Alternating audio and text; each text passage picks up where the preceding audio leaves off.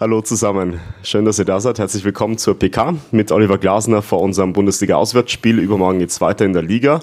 Darüber sprechen wir heute. Wir gastieren bei Bayer 04 Leverkusen. Oliver, nach dem DFB-Pokalspiel 2 zu 0 gegen Union Berlin, Einzug ins Halbfinale geglückt. Wie nimmst du die Jungs wahr? Ja, hallo. Äh, ja, zuerst ähm, sind wir alle mal ja, oder hat der Sieg, das Aufstieg, äh, der Aufstieg ins Halbfinale gut getan, uns allen. Und äh, ja, dazu gab es heute noch in der Kantine Wiener Schnitzel. Also mir geht es heute wirklich richtig gut. Ähm, den, den Jungs haben wir heute freigegeben. Eigentlich hätten wir, wollten wir trainieren, aber sie waren gestern schon, oder sie waren gestern müde von, von einem intensiven Spiel gegen Union. Und dann haben wir uns entschieden, ja, ihnen heute einfach einen Tag, nicht nur körperlich, auch mental äh, freizugeben, um sich zu erholen. Ja, äh, und äh, aber klar, den haben alle gemerkt hier im, im Club und auch wir in der, in der Mannschaft, äh, im, im, Team, ähm, ja, dass wir schon auch äh, sehr erfreut und sehr erleichtert waren. Ähm, für mich jetzt wieder in der, wenn wir es äh, sehr fachlich äh, analysieren, dann war gar nicht so ein Riesenunterschied zu den äh, Spielen davor. Das war der Hauptunterschied, aber natürlich ein ganz, ganz wichtiger war, wir hatten die Effizienz wieder, um unsere Torschancen auch zu verwerten. Und ähm, ja, in der Defensive haben wir uns, so wie zuletzt auch, immer dagegen gestemmt und diesmal haben wir es auch geschafft, dann ähm, ja, den Gegner weitgehend aus unserem Strafraum zu halten. Und wenn dann was war, dann war, glaube ich, nur eine gefährliche Aktion mit Kevin. Also es war jetzt spielerisch eine Fortsetzung von dem, ähm, von den letzten Spielen. Und jetzt haben wir auch, oder wurden wir auch mit dem richtigen Ergebnis für uns belohnt.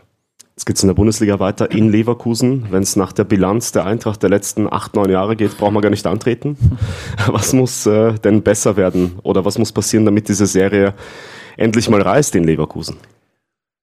Ja, ähm, ich kann nur das letzte Spiel äh, beurteilen in Leverkusen, wo wir 2-0 verloren haben. Das war so zwischen den Euroleague-Halbfinale ähm, Montagabend und ähm, was davor war, interessiert mich nicht äh, wirklich, sondern ja, Leverkusen ist in einer sehr guten Verfassung jetzt. Sie haben einen sehr guten Lauf. Ich glaube, die letzten sechs Pflichtspiele alle gewonnen am Stück. Sie haben ja, ich habe sie ja vor der Saison äh, mit Leipzig als Bayernjäger Nummer eins äh, tituliert, ähm, ja, weil sie einfach waren letztes Jahr Dritter in der Champions League und äh, haben die Mannschaft beisammengehalten und sich noch mit Loschek verstärkt. Also ist einfach eine Mannschaft, die ähm, gefestigt ist, äh, sich jetzt auch wieder gefestigt zeigt. Eine Mannschaft, die wahrscheinlich mit Bayern München das, äh, das höchste Tempo in ihren Reihen hat, wahnsinnig viele schnelle Spieler die, die ja, jetzt in ihrer Struktur eine 3-4-3, das auch mal variiert zu einem 4-3-3, ähm, Wirtz ist wieder fit, äh, also schon eine, eine, richtig gute Mannschaft. Ähm, trotzdem denken wir, dass wir ähm, Mittel haben und Wege, zumindest heute in der Videoanalyse mit den Analysten Wege gefunden haben, wie wir äh, in Leverkusen gewinnen können. Und das ist ganz klar das Ziel, ähm, dass wir dort auf drei Punkte spielen und äh, so werden wir morgen die Reise antreten. Perfekt. Dann gehen wir in die Fragerunde. Starten mit Roman Unger von der Bild und danach Sonja Ball von FFH. Dankeschön. Ähm, Herr Glassner, das Spiel hat ja auch eine besondere Bedeutung, wenn man, wenn man sich die Tabellenkonstellation anschaut. Leverkusen ist ja direkt äh, hinter Eintracht. Ähm, spielt das auch nochmal eine Rolle und macht das das Spielen noch ein Stück weit besonderer? Nein, Nein, ich glaube, diese Frage habt ihr mir jetzt die letzten Wochen jedes Mal gestellt. Das ist ein besonderes Spiel, besonders wichtiges Spiel. ähm, und die wird jetzt noch, ich weiß nicht, wie viele Spiele wir haben, noch jede Woche kommen, weil jetzt ist Crunch Time. Jetzt gibt's äh, keine zwei Monate mehr Bundesliga. Äh, jedes Spiel, jetzt geht's darum, äh, ja, wo halt auch gefühlt so jeder mal auf die Tabelle schaut. Ja. Nach fünf Spieltagen macht's wenig Sinn. Jetzt weiß man, ähm, die Spiele, die danach kommen, werden immer weniger. Ähm, und deswegen hat am Ende des Tages jetzt jedes Spiel äh, Relevanz ähm, und kann unmittelbar Auswirkungen haben, aber unsere Herangehensweise ändert sich nicht. Wir sind bisher in jedes Spiel gegangen, um es zu gewinnen und äh, das wird auch in Leverkusen so sein. Das schließt quasi so ein bisschen auch äh, an die Frage von Roman an. Ähm, Sie haben ja gerade so Ihre Mannschaft beschrieben, ich würde es jetzt mal sagen, als zartes Pflänzchen, was wieder langsam rauswächst aus dem Boden von der Leistung her. Ähm, wie, wie robust denken Sie, ist Ihre Mannschaft denn schon jetzt auch auf dem Weg Richtung Leverkusen? Ja, ich würde sagen, vom Ergebnis her, nicht von der Leistung her, ähm, sprießt die, das Pflänzchen jetzt rechtzeitig mit, äh, mit Frühlingsbeginn und mit gutem Wetter. Ähm, ja, äh, es liegt dann an uns, jetzt diese Konstanz bis zum Ende dieser Saison äh, auf den Platz zu bekommen. Mit, mit äh, viel Sprechen äh, ist es nicht getan, aber die Jungs ähm, ja, waren immer und, und sind immer sehr, sehr kritisch auch mit ihren Leistungen, aber sie sind auch immer wahnsinnig motiviert, äh, im, im, nächsten Spiel äh, das eine oder andere wieder besser zu machen und äh, auch die nötigen Ergebnisse zu erzielen. Und das stimmt mich einfach zuversichtlich. Ähm, natürlich war jetzt, äh, kannst du immer wieder das Gleiche, ich kann hier erzählen, was ich will. Am Ende brauchst du dann auch mal dieses Erfolgserlebnis und äh, ja, Pokal-Halbfinale ist jetzt schon mal wieder was, was gut tut, was der Seele gut tut. Und trotzdem wollen wir jetzt in der Bundesliga auch noch viele Punkte holen. Ähm, und dann schauen wir, was am Ende rauskommt. Pepe Schmidt vom Wiesbadener Kurier. Herr Glasser, Sie haben gerade gesagt, dass die Leverkusener besonders viel Tempo haben. Also zuletzt hatten wir ja Bochum und Union, das war eine ganz andere Spielweise. Äh, würde das auch dafür sprechen, dass Sie personelle Veränderungen vornehmen? Also ich frage das deshalb Richtung zum Beispiel Ansgar Knauf, weil der ja auch ein gewisses Tempo hat, wenn ich an den Frimpong denke, der da auf Rechtsverteidiger, ist das so eine Überlegung, auch selbst noch einen schnelleren Spieler da mit reinzubringen, um es mal so zu formulieren? Ja, ist eine Überlegung, ähm, aber generell müssen wir jetzt dann auch morgen mal sehen, wie es, wir haben schon auch die eine oder andere kleinere Blessur mitgenommen aus dem Spiel, die eine oder andere, ähm, der auch, äh, ja, etwas müder ist, vielleicht aufgrund seines Alters wie ein anderer. Ähm, und dann schauen wir morgen mal. Es kann auch sein, dass es die eine oder andere Veränderung gibt. Ähm, auf der anderen Seite würde ich jetzt zum Beispiel Bochum, finde ich, dass Bochum auch sehr viele schnelle Spieler hat, nur nicht diesen Zielspieler. Also äh, Bochum hat mit äh, Antwi Ace und Asano auch zwei sehr, sehr schnelle Spieler. Ähm, und, das ist ja nicht nur Frimpong, also bei ihnen ist ja auch Diaby, es ist äh, ein Bakker, äh, es sind sämtliche Spieler hinten. Es ist ein Wirtz auch nicht gerade langsam. Es könnte auch Asmun spielen, der wieder eher ein bisschen mehr Robustheit ins Spiel äh, bringt. Das ist Adli sehr, sehr schnell. Also von dem her ist es nicht getan, äh, zu sagen, jetzt bringen wir Ansgar und wir haben das Tempo im Griff. Ähm, es braucht mehr, es braucht eine gute Absicherung, es braucht äh, gute, ähm, ja, wir müssen die Räume sehr, sehr eng halten und wir dürfen ihnen vor allem hinter unserer Kette wenig Raum geben, weil sie hier einfach sehr, sehr stark sind und gleichzeitig, und ich denke, ähm, dass wir gerade im eigenen Ballbesitz sehr viel, sehr, sehr gut machen und auch sehr schön anzusehen ist. Und dass es ganz wichtig wird, Sie haben, glaube ich, seit Xabi Alonso nach unserem Spiel ähm, die meisten Kontertore erzielt. Und deswegen ähm, dürfen wir uns nicht ergötzen in eigenem Ballbesitz auf der Mittellinie und äh, weil Leverkusen hier auf äh, Umschaltmomente lauert und dann kommt eben dieses Tempo zum Tragen. Deswegen brauchen wir eine, eine gute Balance mit, mit Ballbesitz, mit Spielern hinterm Ball, aber auch eben mit äh, Räumen, äh, dass wir Räume bespielen, die Leverkusen nicht in diese Umschaltmomente kommen lässt. Und das wird schon äh, über 95 Minuten eine, eine, Challenge werden, eine Konzentration hochzuhalten.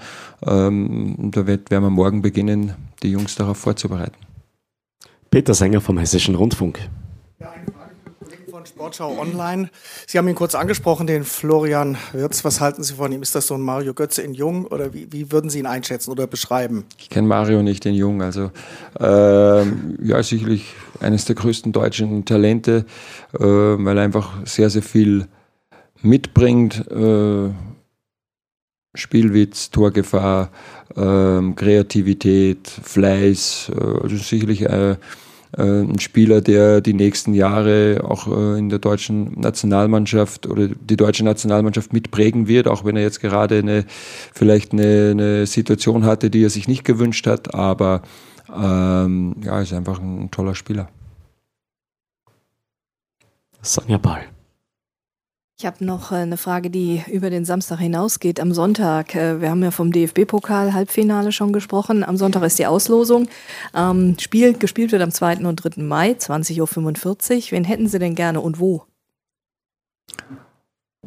Sonntagabend ist äh, Ostersonntag. Ich werde mir die Auslosung gar nicht ansehen. Ich hoffe, wir haben alle Eier gefunden bis dorthin, äh, die versteckt sind zu Hause. Und dann bekomme ich immer ziemlich schnell eine Mitteilung, wer unser Gegner ist. Und den nehme ich dann auch so.